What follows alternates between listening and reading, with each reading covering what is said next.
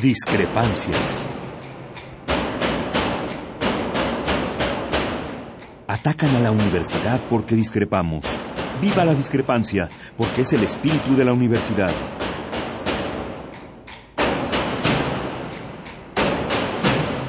Martes de Discrepancias. Conduce Miguel Ángel Velázquez.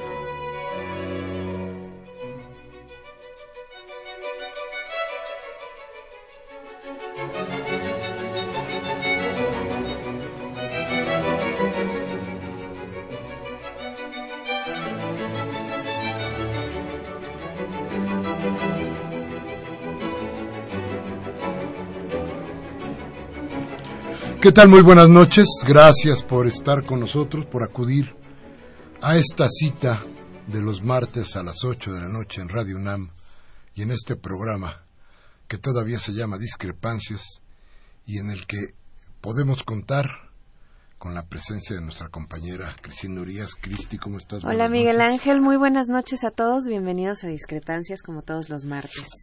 Bueno, ¿y qué, qué le podríamos decir? A ver, ¿ya está usted preparado para el próximo mes de la patada?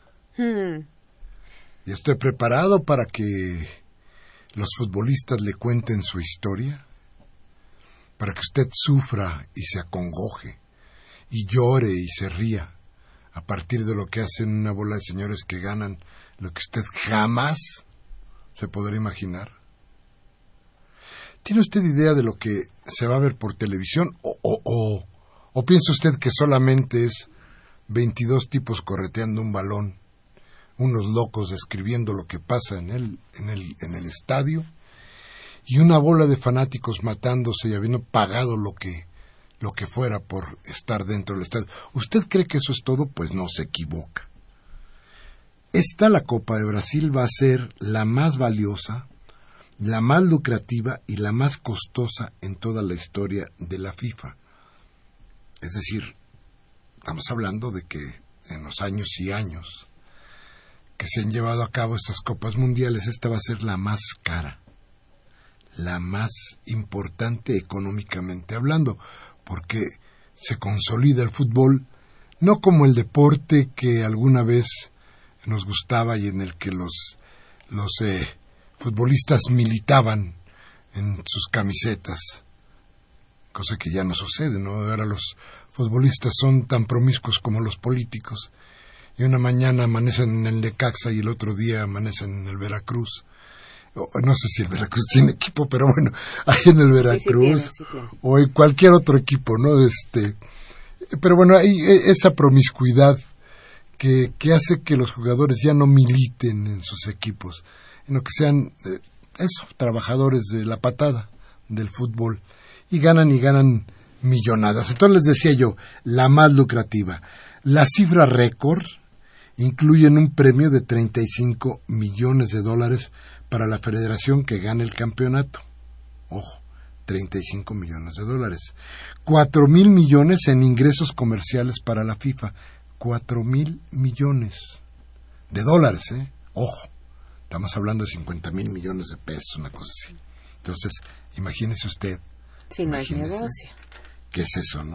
¿Dónde cabe esta, toda esa lana, no? Y una cuenta de 14 mil millones más, 4 mil de ingresos comerciales para la FIFA y 14 mil millones de dólares para Brasil. Pero no crea que está tan bien la cosa. Mire, los 3 millones de entradas en venta que se va a hacer para el torneo, que consta de 64 partidos, están al momento prácticamente todos vendidos. Es decir, esto significa que hay un éxito financiero. Y lo dice nada más ni nada menos que Jerón Valque, que es eh, el secretario general de la FIFA. Él dice, ya está todo vendido, no hay ningún problema. Y sobre las operaciones comerciales mundialistas asegura que el éxito de venta de entradas es real. Dice que nunca se han vendido tantas entradas. Si nunca hemos estado tan enajenados, podríamos decirlo de esta manera. Pero la satisfacción de la FIFA no es compartida por todo Brasil. Hay que acordarnos qué ha sucedido en Brasil, qué ha estado pasando en Brasil, porque son los contribuyentes los que van a pagar la cuenta más abultada. Resulta que la cifra de 14 mil millones de dólares de la que ya le habíamos hablado, que es lo que se calcula que cuesta la construcción y renovar los dos estadios, 12, en donde va a haber fútbol. Mejorar la infraestructura federal, estatal y municipal, además de los planes de seguridad para recibir a 32 equipos y unos 600 mil visitantes extranjeros. Esto es lo que va a significar el fútbol en términos generales. Los gastos han provocado las protestas de más o menos en, en, este país que tiene por ahí de 200 millones de habitantes y la gente no está a gusto con lo que está sucediendo y protesta desde la anterior Copa Federa Confederaciones en el 2003, el año pasado, han ido protestando momento a momento porque esto del fútbol no les deja nada. Es decir, sí, les deja más gente rica, ¿no? Vamos a seguir hablando del fútbol porque el jueves o el viernes ah, por ahí inicia. El viernes empieza. El viernes juega México, ¿no? Pero el quién sabe, el jueves inicia, ¿no? Ah, el jueves inicia. Vamos a un corte y regresamos. Nuestros teléfonos 55 36 8989. La sin costo 01800 50 52 688. Vamos al corte y regresamos.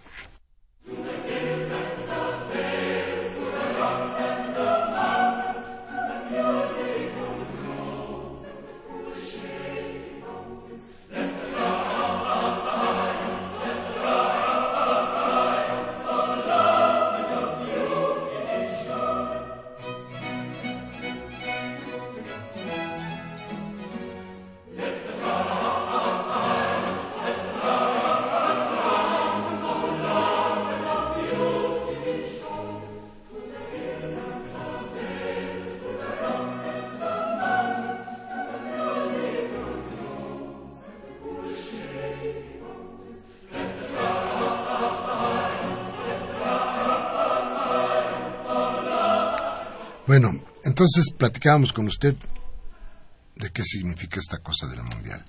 ¿Y qué significa para los habitantes de Brasil que están en la extrema pobreza? Muchas regiones de Brasil no, bueno, ha, ha, habido manifestantes de todo tipo, desde policías, el metro, los del, los, los del sindicato del metro que todavía no deciden si levantarán la huelga para el viernes y que además han generado un caos precisamente porque está trabajando no completamente el metro y solo algunos eh, algunas personas que no han que no son sindicalizadas son los que están manejando los los trenes del metro sin la capacitación de los sindicalizados. Ah, y, es, y, es un, y es un broncón, mira, y muy cerquita del estadio principal. Los Sin Tierra, que es un grupo ya de mucho tiempo, un grupo que lucha precisamente por obtener algún lugar donde vivir, o cómo sobrevivir, digamos, eh, tienen una, un plantón, digamos, muy cerca del estadio. Ya los han reprimido con gases, con agua, a palos, de todas maneras. Pero ellos tienen la razón. Claro. Y dicen, bueno, ¿y por qué no se ha invertido más en escuelas, más en hospitales, más en otras cosas? En educación. Que en meterse en un, en un asunto como el fútbol. Y, y, es que, mire usted, la FIFA va a invertir dos mil millones de dólares en todo esto. La FIFA, el, el, el, el organismo que es el que organiza esta, esta pachanga, ¿no? Van a gastar dos mil millones de dólares en el torneo incluyendo todos los costos del comité organizador local. Es decir, toda la, la Ellos lo pagan. Uh -huh. Pero nada más en ingresos comerciales van a obtener cuatro mil millones. Hmm. Si ya de entrada ganan el 100% de, de lo, que, invierten. Bueno, perdón, pero ¿y a dónde va a parar toda esa lana? Pues a manos de los mismos ricos, pues es que pues entregan dinero y les generan el doble y, y, ellos mismos se quedan con el dinero. Fíjate que, que Blatter, el, el, presidente o el jefe o lo que sea de, de, de este grupo o de la FIFA, este hombre está al frente de este organismo desde 1988. Se reelige por quinta vez. Nadie más puede discutir con él. Y cada vez que es lana y lana y lana. Los cálculos que hay ahorita advierten que se van a gastar hasta mil, se van a apostar, no a gastar, a apostar mil millones de dólares por cada partido. Ah, bueno, y también ese asunto de las apuestas. Claro, pues es que es parte de todo el negocio. Claro, un negociazo, pero además fraude sobre fraude porque además se han vendido los partidos. Hay documentos, bueno, no documentos, se ha documentado que se, se han comprado a este algunos jugadores de, de los equipos, se han comprado a los directores técnicos, se ha comprado a no son los referees, ¿cómo se llaman los que andan? Árbitros. A los árbitros, ¿no? Y entonces dependiendo de a quién compren, es la cantidad de dinero que van a invertir en sus apuestas. Hombre, eso es genial. Porque si, si solo tienen al, al árbitro, entonces a lo mejor no le pueden invertir tanto. Pero si ya tienen a dos o tres este, jugadores que son clave, le pueden invertir millones de dólares. Pues y esto empezó en, en Asia, me parece. no, y además, este, a ver, el, el, asunto está en que si se va, si se va a invertir en apuestas mil millones de dólares por cada partido y son 64 partidos, ¿qué tal, eh? Imagínate, sí, echémosle cuentas. Saquemos la calculadora porque la verdad los dedos no me alcanzan. No, es, es una cosa horrible. Dices, este, pues, ¿qué es exactamente esto? ¿Y por qué nos interesa? ¿Por qué tendría que interesarnos tanto? Fíjate que en tanto se va perdiendo identidad nacional, en tanto ya no queremos ser lo que somos, en tanto que es mejor ser cualquier otra cosa que ser mexicano. Porque en México ya no hay héroes, porque en México ya no hay patria, porque en México ya no hay nada. O cuando menos es lo que nos han hecho creer.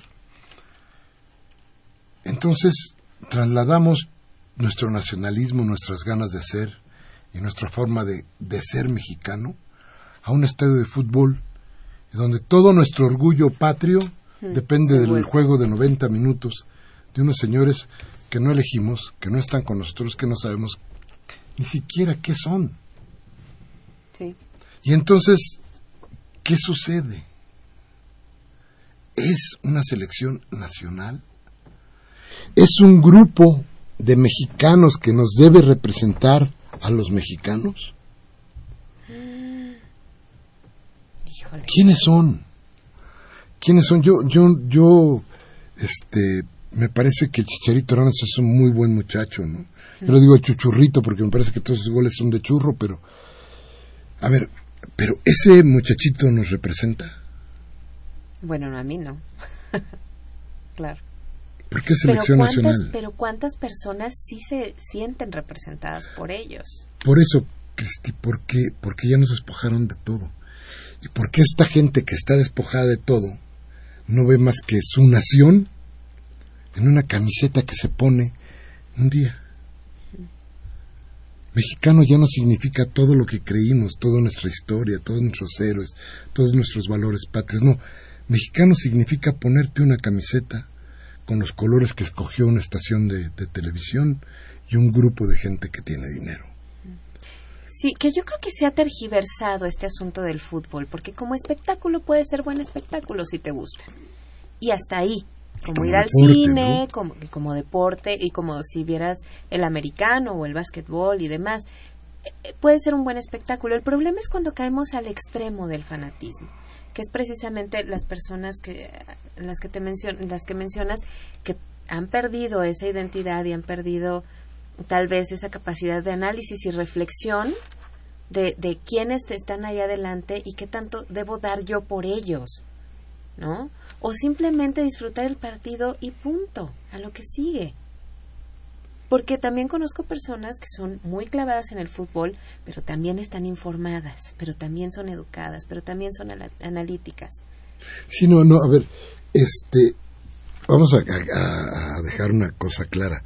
No es que estemos criticando al fútbol como el deporte, el fútbol como, como la justa deportiva, como eh, eh, este, yo no sé, no podemos llamarle arte, pero sí con, con esta, esta idea, este oficio de meter goles y de defender una camiseta y tal, todo lo que habíamos dicho al principio. No. El asunto es que en esto, como en la política, como en todas partes, el dinero empieza a mandar y empieza a prostituir esto que alguna vez fue sano, ¿no? Entonces, eh, el, el asunto es cómo logramos entender y hacerle entender a la gente que el problema no está en, en, esto que nació como eso, una justa deportiva, sino en un negocio. ¿Cómo le hacemos entender que esto ya no tiene que ver con el fútbol, sino con el negocio? ¿Cómo le hacemos entender que cuando hablamos de que los partidos de exhibición, como decías tú, que acabamos de ver en todas partes, fueron arreglados y hay constancias de, de tal cosa y declaraciones al respecto? A ver, ¿cómo les hacemos entender que la próxima sede en Qatar, me parece, eh, fue prácticamente comprada y subastada por los miembros de la FIFA? ¿Cómo les hacemos entender que seis firmas de primera línea, Adidas, Coca-Cola, Emiratos, Hyundai, Sony y Visa, pagan una suma combinada de 177 millones de dólares anuales para estar en ese negocio? Hmm.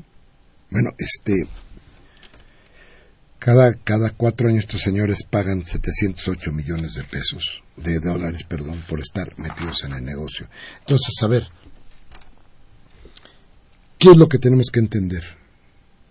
Que debajo de esas grandes empresas, Budweiser, Castrol, Continental, Johnson Johnson, McDonald's, Moy Park, Oi, Jungli, estos todos ponen dinero y ponen más dinero, 524 millones en el año pasado y otros 120 millones de dólares que reciben de patrocinadores nacionales financieros de, en este caso de Brasil. Que todo esto significa el gran mercado.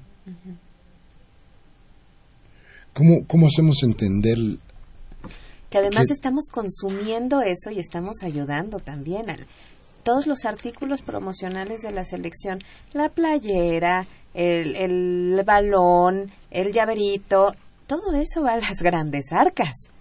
No se queda con nosotros los ciudadanos. No, y como, como, te decía, ¿a dónde se va todo este dinero? Es un dineral, es dinero, más dinero, más dinero, más dinero. ¿Dónde está? ¿Quién se queda con eso? ¿De qué le va a servir a los brasileños? ¿Y cuánto lavado de dinero también no hay? Todo. Eh, eh, no sé, los dueños de los, de aquí en México, de, de los eh, equipos de fútbol, bueno, Televisa tiene al América y, creo que tiene a otro, al Necaxa, me parece, no estoy segura. Pero vaya, los dueños de, de, los monopolios y de estas grandes empresas también son dueños de los equipos de fútbol y yo no creo que sea casualidad que ahora resulta que el Pachuca gana y que estos campeonatos a mí me suenan como más vendidos que, que a real campeonatos, ¿no? Fíjate que dicen, ¿a dónde se va el dinero? Bueno, ¿cómo no se va a preguntar, cómo no van a estar enojados los brasileños y cómo no estaría cualquier población medio consciente, muy molesta, si sabemos que los ingresos de la FIFA no van a pagar impuestos. Línea, digo, dinero limpiecito para las bolsas de quiénes. Insisto, ¿para dónde se ve esa lana? No se va a quedar con los brasileños. Y los brasileños ya invirtieron en infraestructura. Ah, claro, y, además, y además van a, van a seguir teniendo, si les van a dar un mes, un mes y una semana, algo así, de espectáculo, para tratar de matar el hambre que tiene toda esa población. donde pegándoles donde más les duele en el fútbol, donde lo que es para ellos eso es lo más importante, grave pues, grave que, que tengamos enfrente una cosa como el fútbol, que no sepamos separar perfectamente qué cosa es lo que les está mandando el mercado y qué cosa es lo que es el deporte como tal. Pero vamos rápidamente a un corte. Regresamos a seguir hablando de esto que usted podrá calificar como de la patada.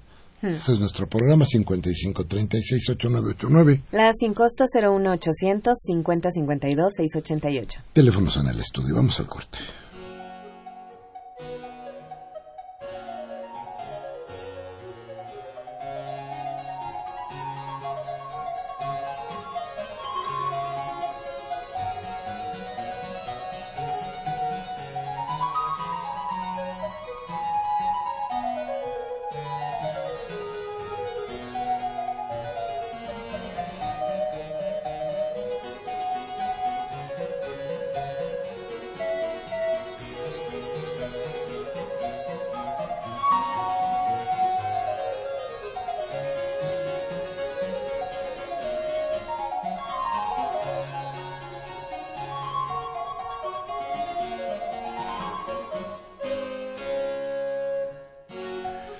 Bien, seguimos con ustedes. Gracias por estar con nosotros. Pero eh, hay, hay algo más. ¿eh? Yo, yo, fíjate que, Cristi, yo quiero hacer aquí una, una, paréntesis, porque además, además de, de todo esto, se roban la atención a los problemas fundamentales de los países, porque todo entra en una, en una idea de, de idiotización general. Sí, no es casualidad yo creo que nuestros legisladores, los legisladores del mundo, saben el grado de emoción que se involucra con el fútbol o con este tipo de espectáculos. ¿Y, qué, significa, insisto, qué significa para cada uno de ellos? es más importante, por ejemplo, que las leyes secundarias en México. Pero, pero ¿sabes cuál es el problema? Que, por ejemplo, hay 12 jefes de Estado que confirmaron ya que van a asistir decir, 12 presidentes que van a asistir al Mundial. Angela Merkel de Alemania. Mm. Digo, pero claro, ¿no? Vladimir Putin de Rusia. Pero fíjate, y, me duele mucho decirlo porque de veras me duele mucho, pero va a estar Evo Morales, oh. Michelle Bachelet, Rafael Correa, Horacio Cortés de Uruguay y José Mújica de Uruguay, perdón, y de Paraguay Horacio Cortés, y de Cire Buters de Surinam, entre otros. Fíjate, bueno, si estos cuates no frenan el asunto y al contrario van con su presencia a alentarlo, pues no hay mucha salida. ¿eh? pues Si ellos, por ejemplo, Correa, que has tenido una, una línea bastante clara respecto de qué hacen los grandes, este, los grandes poderes económicos de su país, él que ha tenido una cuestión bastante crítica, no es capaz de evitar ese tipo de, de cuando menos de no avalarlo con su presencia. O mira, yo creo que si tú eres aficionado al fútbol, a lo mejor puedes prender la televisión y verlo. En el caso de un mandatario, de una agente pública, ¿no? De alguien que dices, yo tengo que seguir a este hombre porque, o a esta mujer, porque esto son, esto es lo que yo quiero ser, ¿no? ¿Qué quiere ser entonces un joven que mira a su presidente asistiendo al estadio y poniéndose a gritar en el fútbol? Bueno, pues yo quiero ser ese. Aquí en México yo no creo que muchos jóvenes hayan dicho eso cuando Peña Nieto recibió a la selección. Creo que, no hay creo que no hay muchos jóvenes que no quieren saber muchas cosas de, de Peña Nieto, pero quién sabe del fútbol. Y es donde, donde mira, el, asunto es que de pronto ahí es donde cambian las cosas. ¿Por qué? Porque a lo mejor tienes un presidente o un candidato que no encaja con la sociedad, por las razones que tú quieras. Pero de pronto el candidato sale en una película o se casa con la estrella de una telenovela y entonces trasladas la telenovela, fíjate qué cosa, ¿no? Las telenovelas, el fútbol, esto de las grandes audiencias, ¿no? La iglesia también. Y entonces, y entonces como que perdonas, como que ya perdonaste al, personaje aquel que no encajaba en la vida. Y lo perdonaste y entonces lo conviertes en tu candidato o en tu presidente. Y en el hombre que vas a seguir. Entonces, ¿qué pasa? Bueno, pues fíjate que Peña Nieto es tan, tan futbolero como yo. Entonces, pues este hay que seguirlo, ¿no? Claro.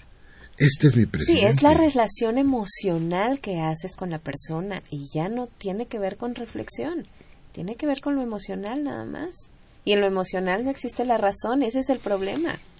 Y yo creo que es una manipulación psicológica que hacen de, la mayoría de la población en el mundo. Yo creo que es muy, es muy peligroso, es un, es un momento verdaderamente peligroso para, para los países. Yo no quisiera decir que apague su televisor y no vea el mundial. Creo que eso es una cosa que no va a suceder, además sería muy muy absurdo decir, bueno, no quiero ver el mundial. Y creo que hay mucha gente que no lo va a ver, afortunadamente. Hay otra gente que lo verá. Hay otra gente que lo verá parcialmente.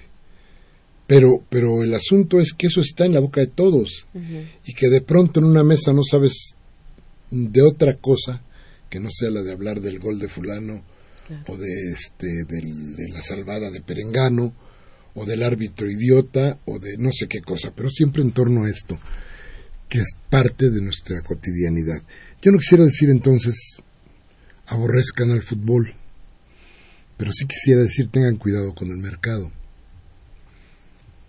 porque el mercado nos está llevando a cosas tan terribles como el convertir nuestra prioridad de vida un partido de fútbol. Vamos a pensarlo, piénselo con nosotros, piénselo una vez más y vamos, a seguir hablando de este asunto. Pero primero vamos a un corte, regresamos a nuestros teléfonos 5536 8989. La sin costo 01800 5052 688. Llámenos.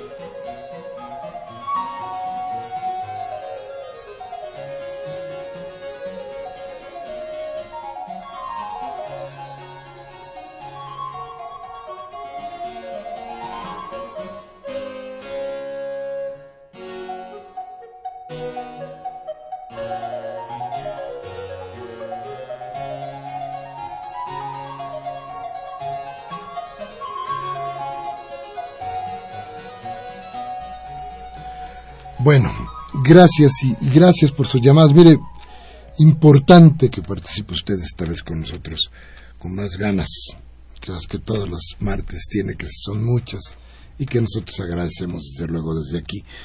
Pero mire, este, el entorno es bien canijo, ¿eh? Decía yo, una de las funciones importantes que tiene el fútbol es quitarle la atención a los puntos fundamentales de nuestra vida. Decía Carlos Marx que el, opio del pueblo era la religión. Como la religión hoy tampoco es muy, muy, muy, muy, muy importante en el mundo en general, entonces hoy el opio del pueblo se llama fútbol. Entonces le restamos la atención que deberíamos, o supuestamente le restamos la atención que deberíamos a los, a los, a los puntos fundamentales de nuestra vida, ¿no te parece, Cristi? Sí, y precisamente el problema es que también estamos plagados de, de periodistas o pseudo periodistas que dicen que esto de cortina de humo no es cierto, ¿no? Y el fin de semana estaba leyendo a Álvaro Cueva, que él hace más bien análisis sobre programas de televisión y por eso lo leía.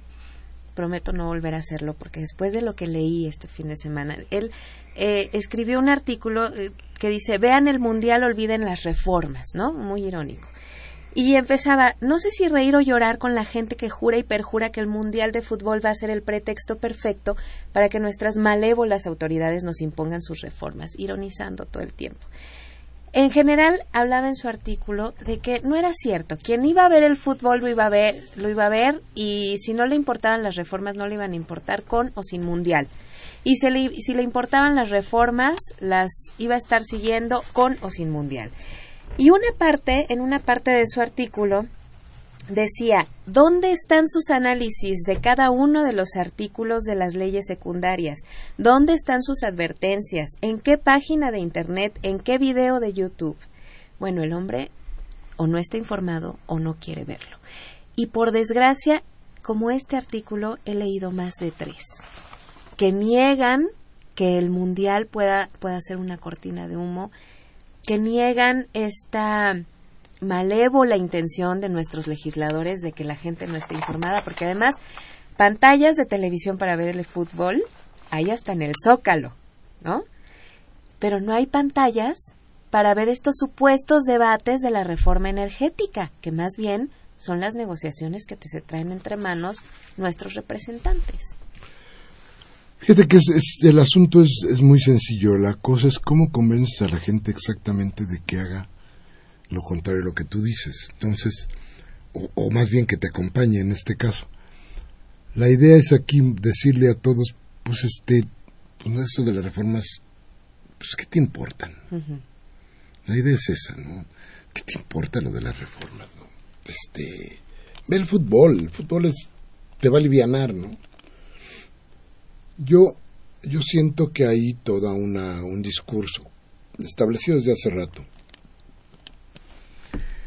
con mucha claridad para que la gente no se meta en el asunto del petróleo. Hoy precisamente habíamos planteado, habíamos platicado con eh, Martí Batres de Morena para que nos acompañara en el estudio, pensando precisamente que tenemos que ver qué va a pasar con esto que está sucediendo ya hoy en el Senado.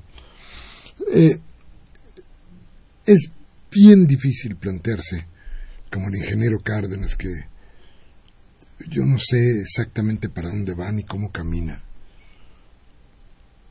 pero es terrible, eh, te lo pongo igual que lo que estabas diciendo ahí, dicen, este no es cierto, no, no vas a ver.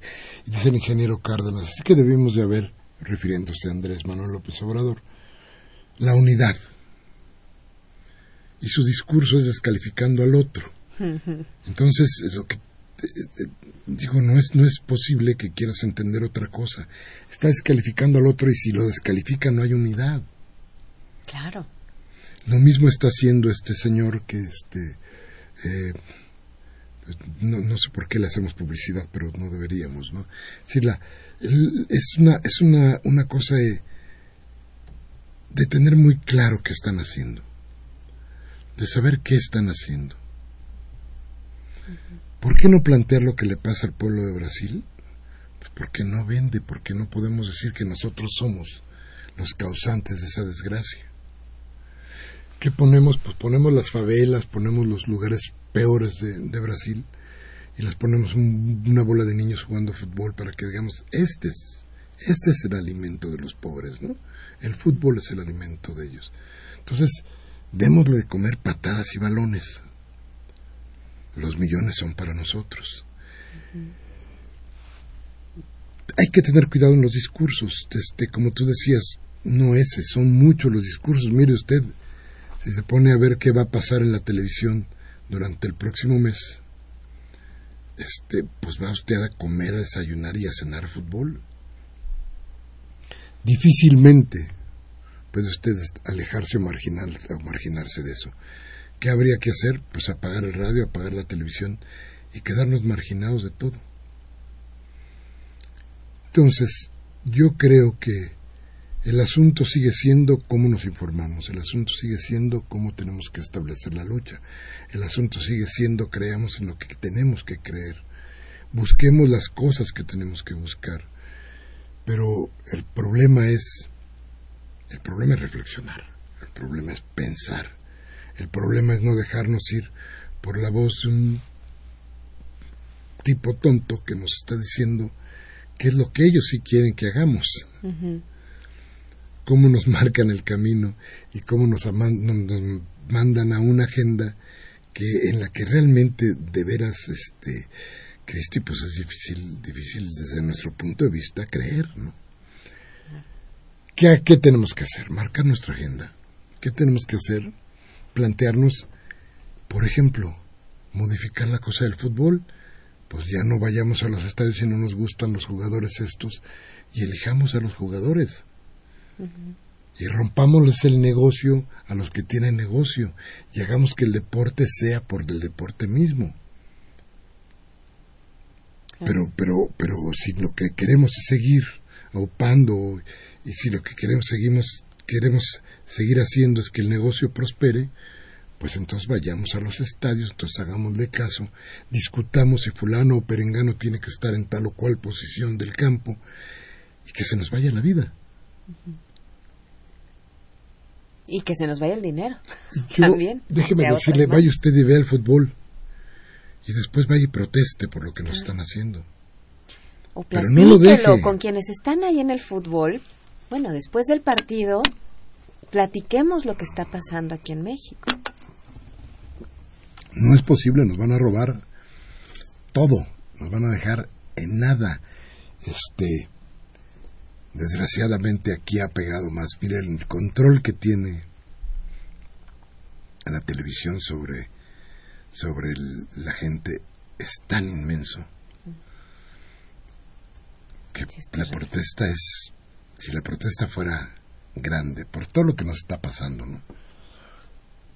Usted puede llegar, déjenme cambiar un poquito de tema nada más entre paréntesis, puede llegar un tipo de un partido como el verde ecologista, bueno, ya no se va a llamar ecologista, no, pero el verde, y hacer que los animales salgan de los circos, este, y les creemos.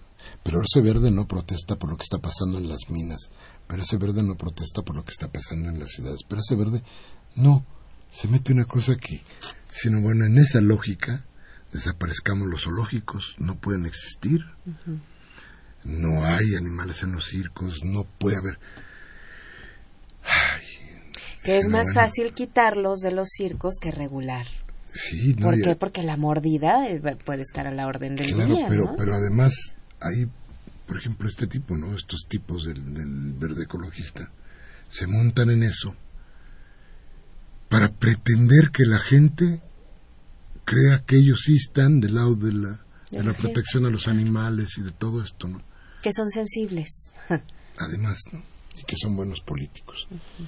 Bien, pues vivimos, vivimos, este, estamos en una época, en una era verdaderamente de engaños, donde caemos un día y caemos el siguiente y caemos el tercero. Yo creo que de cualquier forma, poco a poco vamos obteniendo una conciencia diferente, que vamos obteniendo todos los días más argumentos para estar en contra y que podemos ir diseñando una agenda que sea que no rompa con lo bueno, pero que podamos extirpar los cánceres que rodean nuestra cotidianidad. Vamos de nuevo a un corte y regresamos con ustedes y con más de fútbol.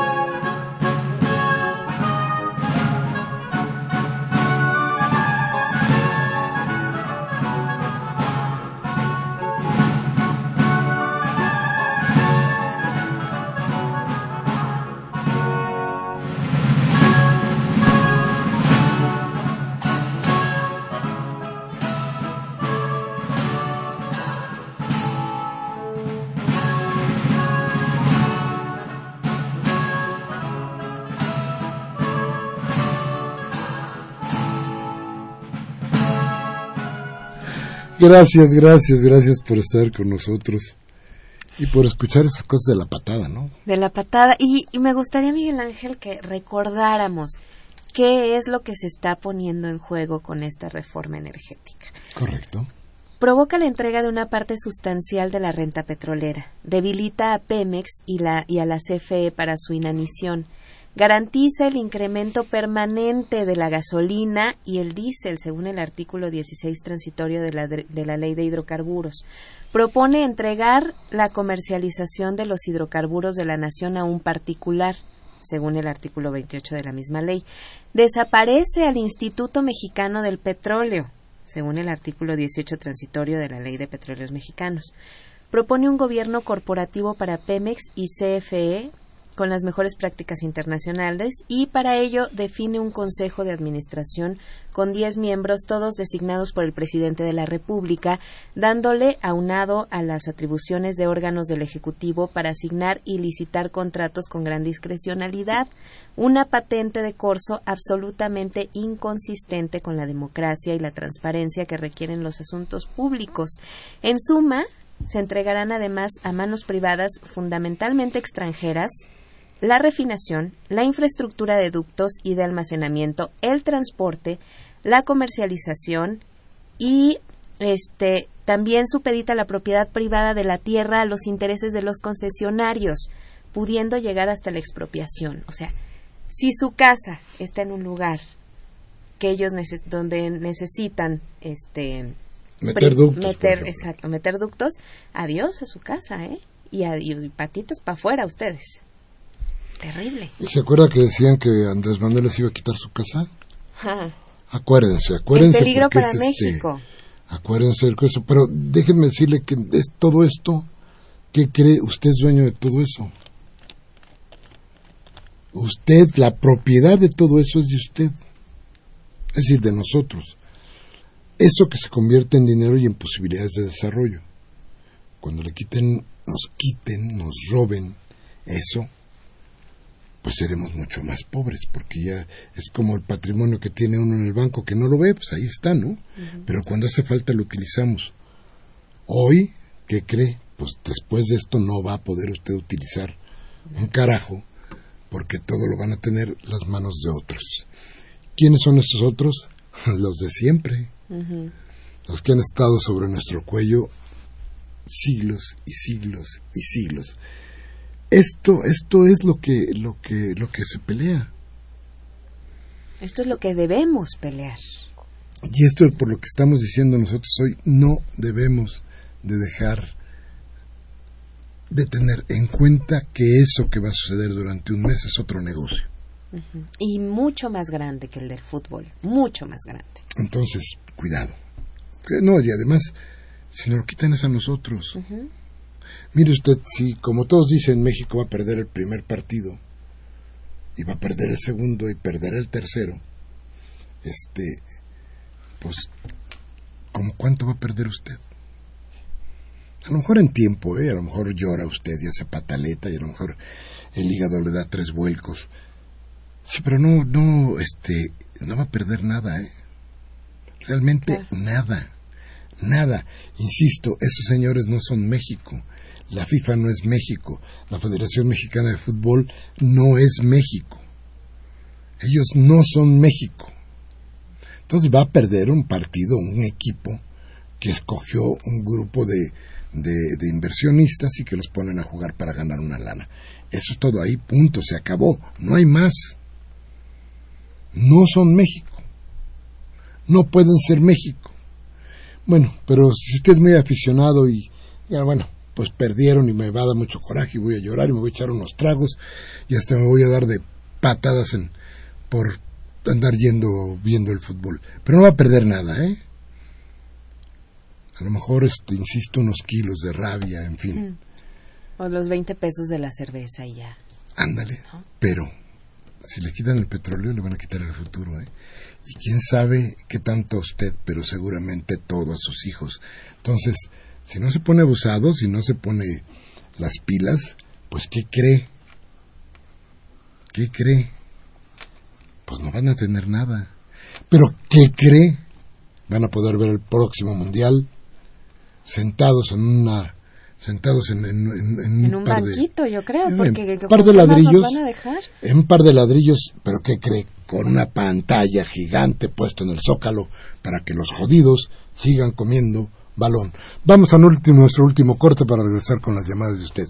Gracias por estar con nosotros.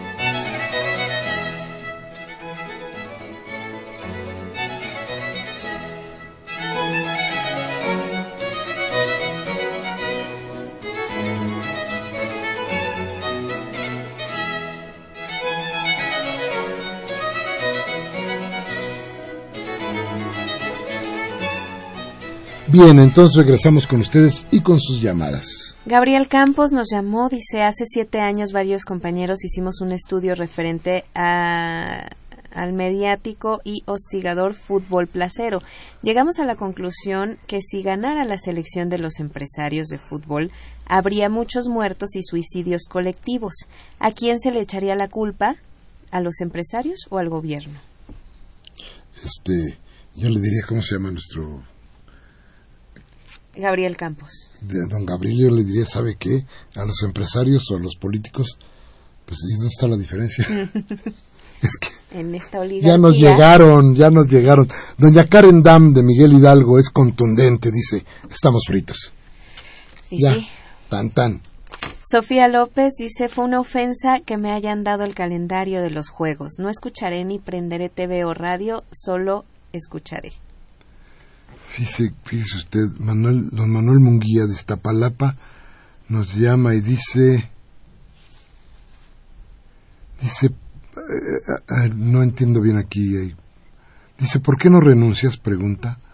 La cortina de humo que significa el Mundial de Fútbol en Brasil viene a poner fuera de combate al pueblo de México, que aun con las mentiras del mandatario de la actual administración, con todo y sus mentiras, apoyando a la putrefacta monarquía española, no deja ninguna oportunidad de seguir engañando a México y al mundo cuando se está actuando discrecionalmente en ausencia de leyes secundarias para acabar de rematar a la patria y continuar con el saqueo, producto de su reforma estructural que nos ha llenado, nos ha llevado a todos los mexicanos a la regresión, al fraude y al autoritarismo cuando el Banco Mundial acaba de anunciar la reducción en el crecimiento del Producto Interno Bruto de México para el actual ejercicio de 3.9 a 2.3.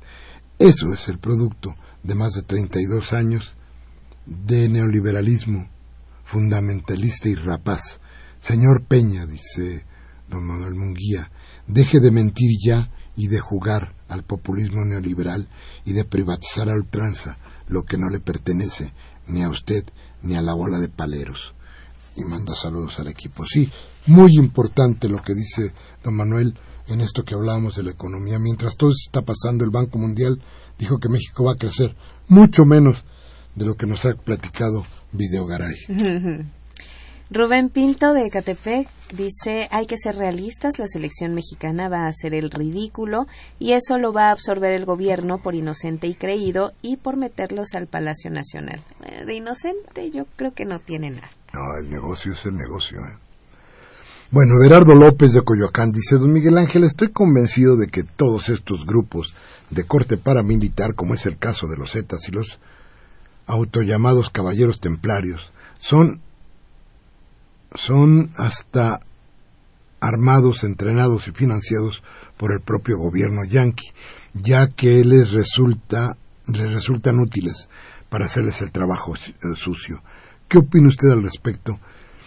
Mire, don Everardo, déjeme decirle una cosa. Yo, eh, yo no dudo de ninguna, de ninguna de las, de las tesis que se puedan levantar respecto de estos grupos. Eh, no tengo ninguna, ningún dato duro que pudiera apoyar esta, esta tesis suya, pero déjeme decirle algo, ¿de dónde vienen las armas? ¿A quién se las compran? Yo no sé qué tanto puede apoyar el gobierno gringo a estos, a estos grupos. Lo que sí sé es que las armas provienen de Estados Unidos, que las balas provienen de Estados Unidos, que Estados Unidos es el, el mercado más importante de la droga en el mundo. Entonces, como que si hace cuacuá, camina como pato, pues a lo mejor es pato. Pero, insisto, no tengo ningún dato, ninguno que ofrecerle que me pudiera dar razón de esto, pero, pero es pato. Rubén Pinto de Catepec dice, hay que ser... Ah, no, ya, ese ya lo dije. Dice Abel Guerrero de Venezuela Carranza.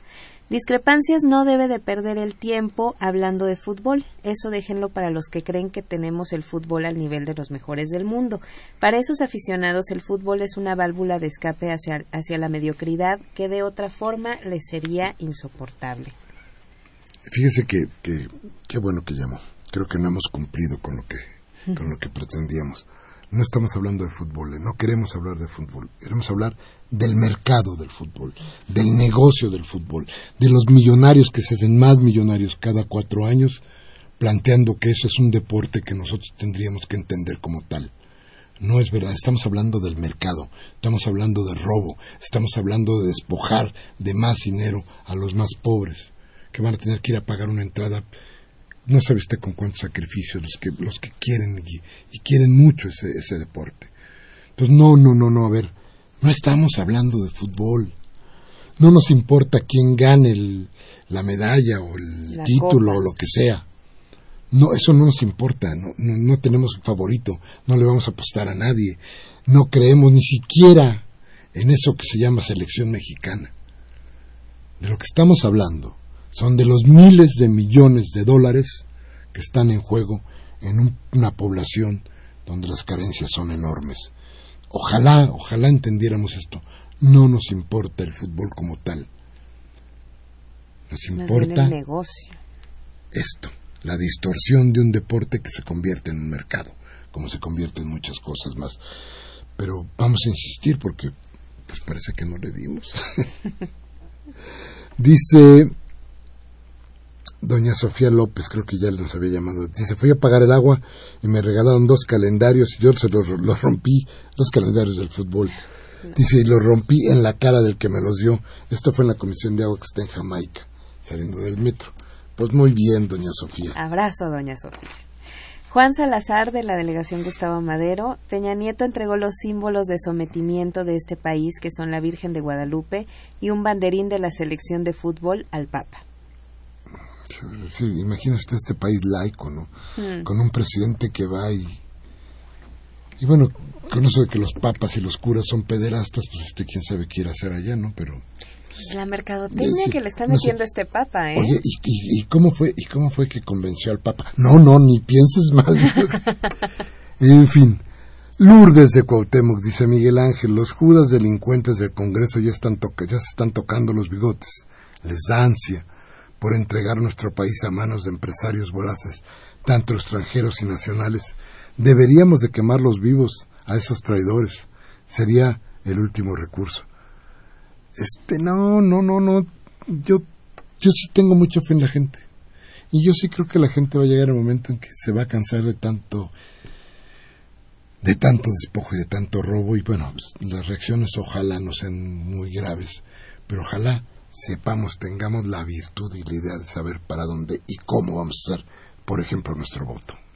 Cristina López del Estado de México dice, tengan cuidado de los comentarios que hagan sobre Brasil porque se está haciendo eco de la prensa hegemónica brasileña. Brasil es un continente, no un país. La gente de Brasil es muy futbolera y que hace lo posible por obtener una entrada. Infórmense bien antes de hablar bueno, señora Cristina López, yo considero que estamos haciendo eco más bien de lo que está sucediendo en Brasil, que no es nuevo. Hay, hay mucha hambre, las favelas, hay mucha gente sin tener un techo. Y vaya, si nos han engañado y ellos no se han protestado, entonces yo no sé qué esperan. Bueno, déjeme decirle una cosa que... Eh, a ver, los índices de crecimiento de Brasil son mayores a los de México, eso es verdad, lo dijo Lula. Eh, la gente de Brasil sí es muy futbolera y lo que hacen para obtener una entrada es terrible porque no tienen, no tienen dinero. Pero déjeme decirle una cosa, doña Cristina.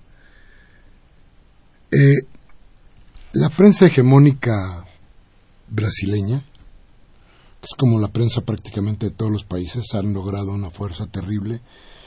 Este, que yo sepa, no están diciendo qué porcentaje de pobres de desempleo existe en Brasil. Pero si usted ve incluso los canales comerciales de este país, se dará cuenta del tipo de protestas. Yo no sé eh, quién, cómo se informa usted, pero si su información proviene de Televisa o de Radio Fórmula, pues sí, tiene usted la razón. Nosotros le hemos tratado de comentar aquí, creo que con bastantes datos, que este negocio del fútbol es el negocio que enriquece a unos pero que nunca llega al pueblo. Si los datos que le hemos dado no le convencen, ni modo, hemos tratado de hacer nuestro mejor esfuerzo para que usted se dé cuenta de que existe un gran negocio en el que no cuenta el pueblo. Pero en fin, por último,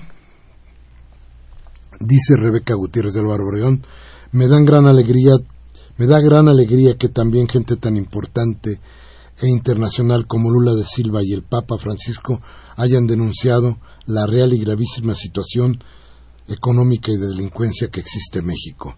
Enrique Peña Nieto miente y se pone ante los españoles de rodillas. Bien, se ha acabado el programa. Nos vamos. Gracias, muchas gracias a ustedes. Gracias, Cristi. Gracias, Miguel Ángel. gracias a nuestro aparato de producción que hoy estuvo completo. Este, eso está, hay que dar las gracias porque todos vinieron. Entonces, este, qué bueno. Pero sobre todo gracias a usted.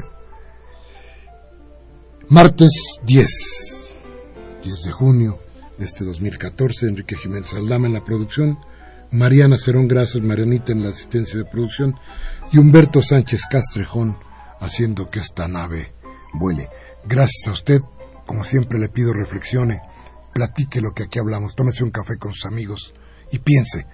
Y si no quiere, a partir del jueves tendrá usted toda la oportunidad para dejar su cerebro en cero durante un mes. Escoja. Hasta la próxima.